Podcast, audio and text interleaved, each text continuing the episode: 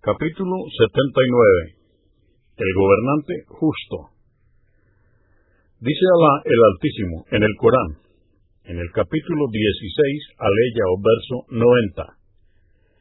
Alá ordena ser equitativo, benevolente y ayudar a los parientes cercanos, y prohíbe la obscenidad, lo censurable y la opresión.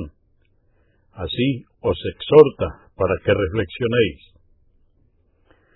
Dice Alá el Altísimo en el Corán, en el capítulo 49, aleya o verso 9. Sed justos, pues Alá ama a quienes establecen la justicia.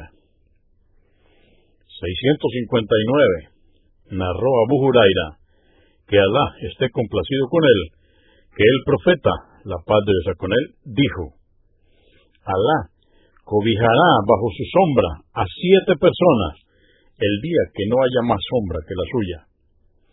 Un gobernante justo. Un joven que viva en la adoración de Alá, poderoso y majestuoso.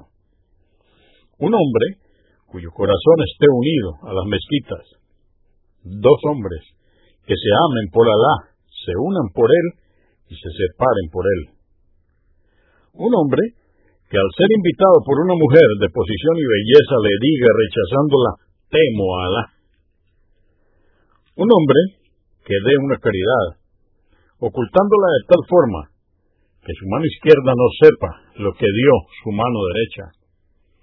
Un hombre que recuerde a Alá a solas y sus ojos se inunden de lágrimas.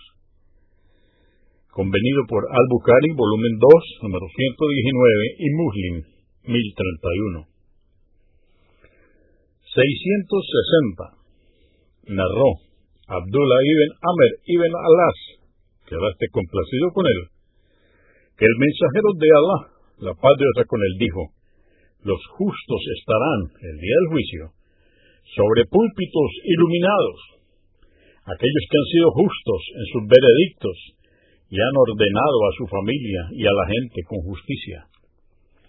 Muslim 1827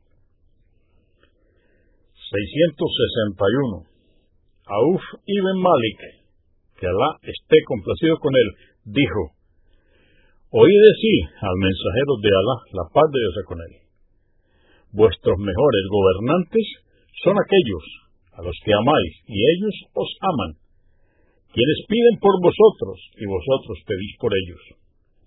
Vuestros peores gobernantes son aquellos que odiáis y ellos os odian. Los maldecís y ellos os maldicen. Dijo el narrador, dijimos, mensajeros de Alá, ¿acaso debemos combatirlos? Dijo, no. Mientras establezcan la oración, no. Mientras establezcan la oración. Muslim, 1855. 662. Yad ibn Imar, que Alá esté complacido con él, dijo, escuché al mensajero de Alá, la paz de Dios con él, decir, los moradores del paraíso serán de tres clases. El poseedor de un cargo que obre con justicia, buscando la complacencia de Alá. El hombre compasivo, de corazón tierno con sus familiares y con los musulmanes. Y el hombre honrado, que se abstiene de pedir, aunque sea pobre, y tenga una familia a su cargo. Muslim 2868.